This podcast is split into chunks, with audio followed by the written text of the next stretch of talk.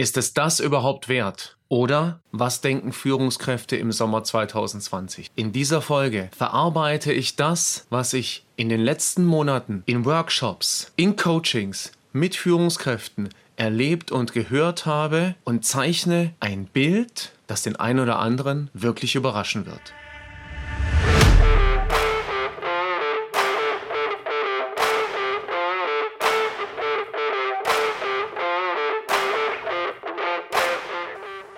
Herzlich willkommen bei der Zukunftswerkstatt, dem Podcast für die digitale Transformation und den gelingenden Wandel, bei dem zu weit gehen zum Programm gehört.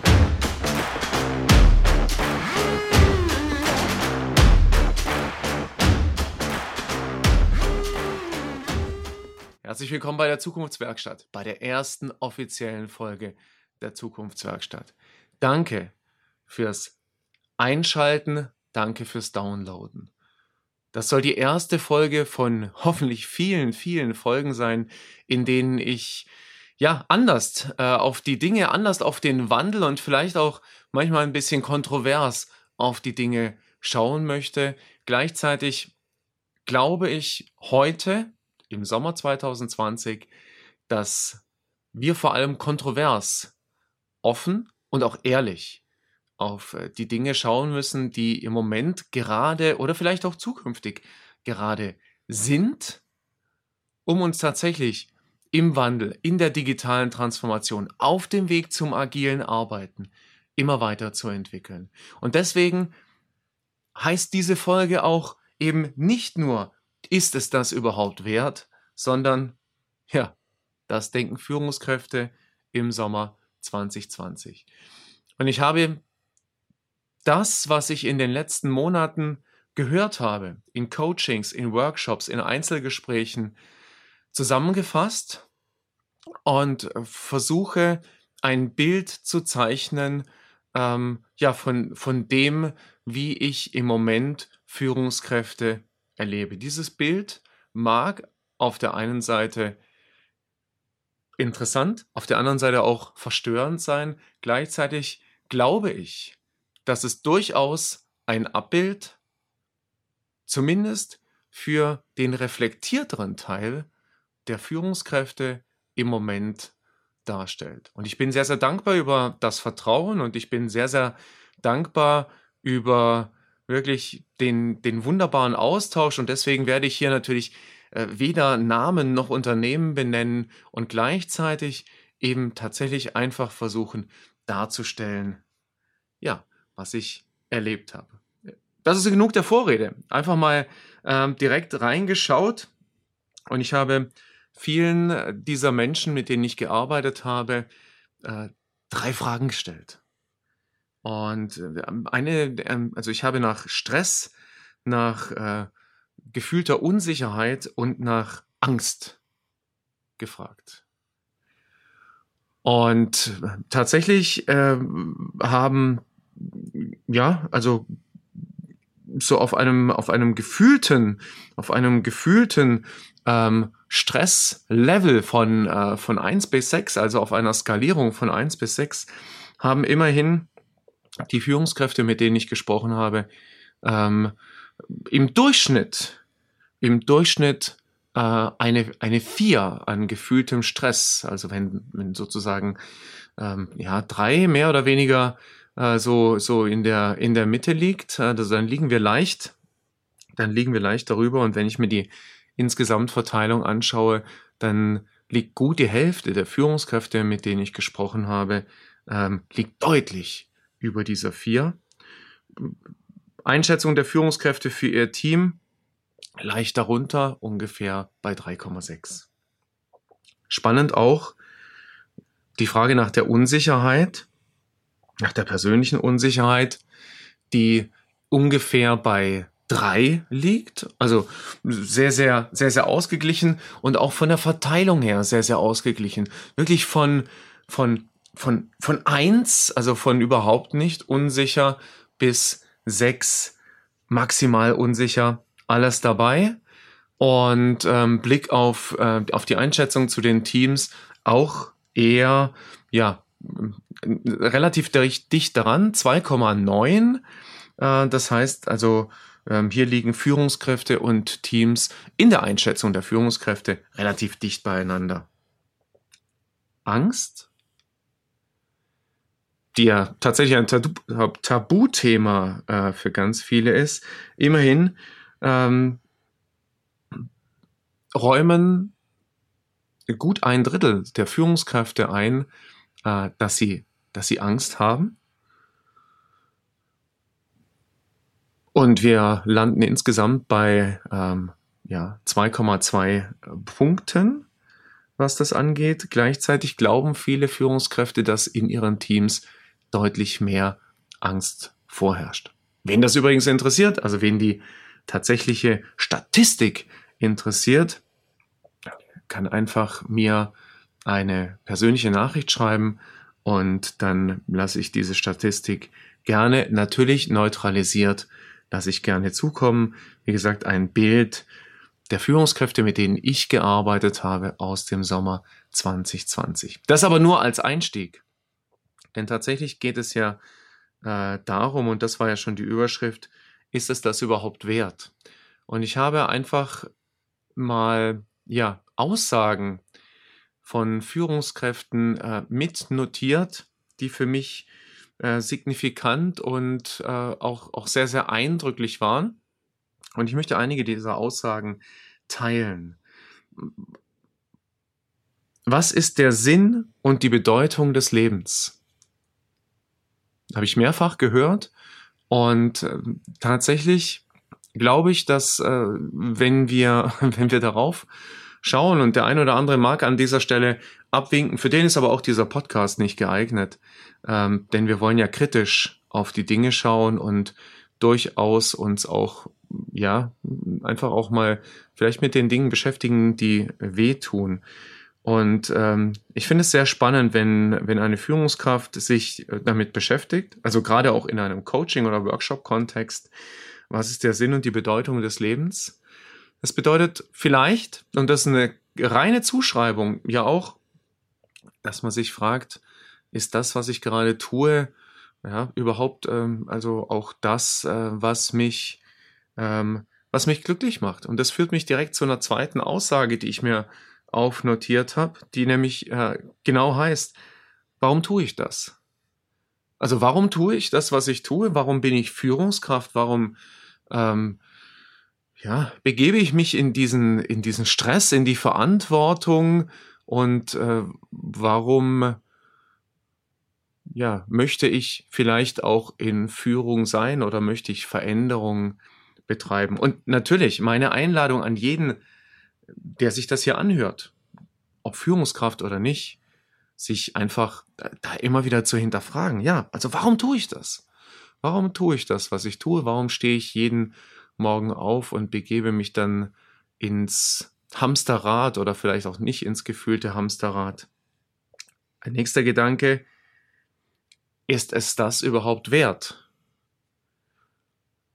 Und auch da direkt aus Gesprächen, die ich noch unmittelbar erinnere, ähm, sehr reflektiert und sehr, sehr sehr genau drauf geschaut auf, ähm, auf vielleicht ein, ein halbes Jahr voller Stress und Aufregung, natürlich auch äh, mit geschuldet der, der besonderen Zeit äh, des Jahres 2020 und gleichzeitig sich eben zu fragen, ist es das überhaupt wert? Ist denn, ist der Stress, ähm, den ich empfinde, die Angst, ja, ich habe es erwähnt, ähm, Führungskräfte empfinden auch Angst oder eben die Unsicherheit. Ist es das überhaupt wert oder möchte ich nicht? Ja, die Frage, die dahinter steht, ist ja, möchte ich nicht vielleicht was ganz anderes für mich haben? Gleichzeitig eine weitere Fragestellung, die ich aufgeschnappt habe, ja, ist meine Leistung gut genug? Also, ich bin kein Psychologe und gleichzeitig wenn ich ganz neutral als Coach draufschauen würde, würde ich dann vielleicht raushören wollen, ja, ist da eventuell auch ein, ein Stück weit Zweifel an der eigenen Leistungsfähigkeit? Auf der einen Seite. Und auf der anderen Seite eben auch äh, die Frage, die reflektierende Frage an, einen selbst, äh, vielleicht auch leiste ich gerade gut genug. Also vielleicht bleibe ich auch hinter dem, was ich leisten könnte. Das weiß ich nicht und da will ich auch nicht zuschreiben, sondern einfach eben nur diese Begriffe spiegeln und ähm, diejenigen, die zuhören, einfach zum Nachdenken anregen. Genauso wie, was werde ich in einem Jahr tun? Und dazu muss ich nicht Führungskraft sein, um mich das zu fragen. Ja, was werde ich in einem Jahr tun? Und dieser Podcast heißt die Zukunftswerkstatt. Und ja, wir müssen doch an der Zukunft arbeiten. Wir müssen doch danach schauen, was werde ich in einem Jahr tun? Was werde ich in zwei Jahren tun? Was wird die Zukunft mir bringen und was kann ich der Zukunft geben? Welchen Einfluss habe ich? Eine weitere ganz wichtige und essentielle Frage. Welchen Einfluss habe ich? Das könnte sich vielleicht vor allem die Führungskraft fragen, die sich in der sprichwörtlichen Sandwich-Position befindet. Wir kennen das. Ja, oben ist die, ist die Top-Führungsspitze, unten, und das hat nichts mit Abwerten oder Aufwerten zu tun. Unten sozusagen in der Hierarchie sind, ähm, sind die Mitarbeitenden und in der Mitte ist das, äh, ist das äh, Mittelmanagement oder Management, ist die sogenannte Sandwich-Position. Und ja, sich dann eben einfach auch zu fragen, okay, welchen Einfluss habe ich denn oder welchen Einfluss kann ich denn nehmen oder bin ich vielleicht nur Erfüllungsgehilfe? Und ich kenne es noch aus meiner eigenen Zeit.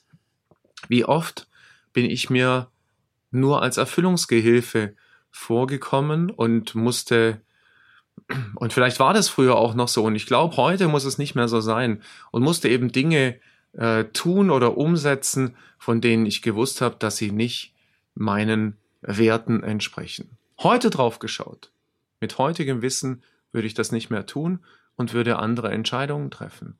Und gleichzeitig finde ich eben genau deswegen diese Frage so stark, eben einfach zu sagen, ja, welchen Einfluss habe ich eigentlich? Oder auch, wie soll ich weitermachen? Wie soll ich weitermachen, kann die Frage sein, wie soll ich in Zeiten von Corona weitermachen? Wie soll ich weitermachen, kann aber auch die Frage sein, wie soll ich insgesamt weitermachen? Wohin soll ich mich entwickeln und wie kann ich vielleicht besser oder anders werden oder wie kann ich mein Team anders inspirieren? Wie soll ich mit Herausforderungen und mit Stress umgehen? Und das betrifft auch jeden, natürlich. Führungskräfte jetzt gerade im Moment in ganz besonderer Art und Weise. Doch jeder von uns hat Herausforderungen und Stress erlebt es vielleicht anders und gleichzeitig ist es doch eben genau das, woran viele von uns auch scheitern, an diesen Herausforderungen, vielleicht dann auch aufzugeben, viel zu früh oder auch ja, einfach dem Stress äh, zum Opfer zu fallen. Und ich will gar nicht über Burnout sprechen an dieser Stelle, sondern ich möchte ja die Gedanken, ähm, die ich von Führungskräften aufgeschnappt habe, einfach eben weitergeben. Nur eben darauf zu achten, vielleicht nicht so sehr sich dem Stress hinzugeben, vielleicht nicht tatsächlich im Unternehmen, das gar nicht dein eigenes ist, 12, 14, 16 Stunden am Tag zu verbringen und dafür viele Dinge aufzugeben, die mindestens genauso wichtig sein können im Leben. Und ähm, ich habe das von einer anderen Führungskraft erst in den letzten Tagen gehört, am Ende des Tages, wenn ich dann mal nicht mehr da bin, dann wird sowieso meine Arbeit von jemand anderem getan, dann werde ich sowieso ersetzt und dann wird es sowieso egal gewesen sein, wie sehr ich mich gestresst habe. Ja, wie finde ich die richtige Balance für mein Leben? Und vielleicht der eine oder andere mag jetzt gerade auch aus dem Urlaub kommen mag genau das reflektiert haben. Ja, im, in der Ruhe des, ähm, des äh, Strandkorbs oder ähm, auf einer äh, auf einer wunderbaren Terrasse äh, sitzend oder auf einer Berghütte oder ähm, bei einer Wanderung am Strand. Dieses, wie finde ich die richtige Balance in meinem Leben? Und was wir heute ja wissen, was wir heute ja wissen, ist, je besser wir in Balance sind, und das gilt für Führungskräfte wie für jeden anderen auch, je besser wir in Balance sind, desto besser können wir natürlich auch handeln und agieren.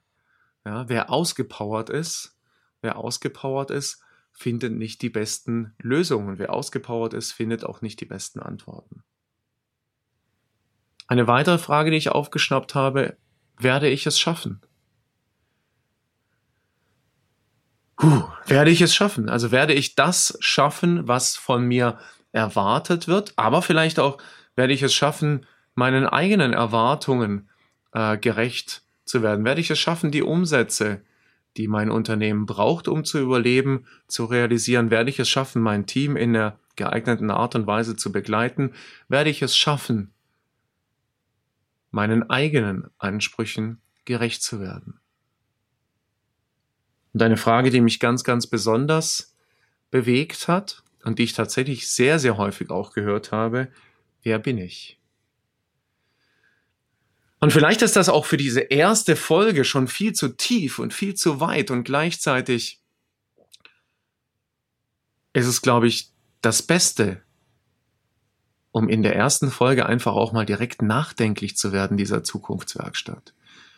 Denn natürlich geht es darum, eine gigantische Zukunft zu gestalten.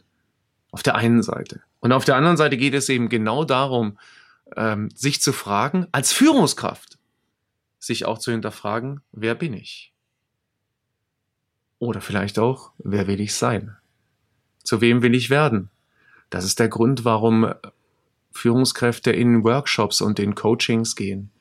Nicht, weil sie nicht können und nicht gut genug sind, sondern weil sie sich eben weiterentwickeln wollen, weil sie eben einen nächsten Schritt gehen wollen und weil sie vielleicht auch Orientierung für sich selber finden wollen. Alles ganz wunderbare Gründe und alles ganz wunderbare Anlässe, um eben für sich selber gut zu sorgen. Die letzte große Überschrift, die ich mir rausgeschrieben habe, ist, was kann ich aus der aktuellen Situation lernen? Was kann ich aus der aktuellen Situation lernen?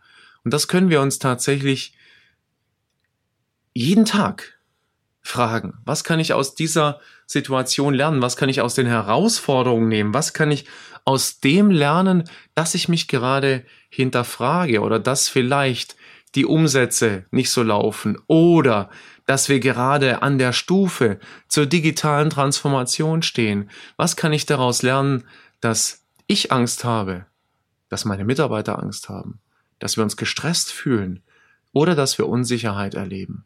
Was kann ich daraus lernen und wie kann ich und mein Team davon profitieren? Denn eins ist doch ganz klar. Wir werden ja nicht aufhören. Wir werden ja nicht morgen aufhören, nach vorne zu gehen. Wir werden nicht morgen aufhören, unser Bestes zu geben. Gerade die, die hier jetzt zuhören in der Zukunftswerkstatt, die werden nicht aufhören, sondern die werden immer weitermachen. Und das ist genau das, wofür ich auch einladen und wofür ich begeistern will. Nicht aufzuhören, immer weiterzumachen, in die Zukunft zu investieren und wirklich, auch wenn es weh tut, tatsächlich auch sich zu hinterfragen. Und wer da Lust bekommen hat, wer Lust bekommen hat, sich mit diesen Fragen aus dieser Zusammenfassung, was denken Führungskräfte im Sommer 2020 zu beschäftigen.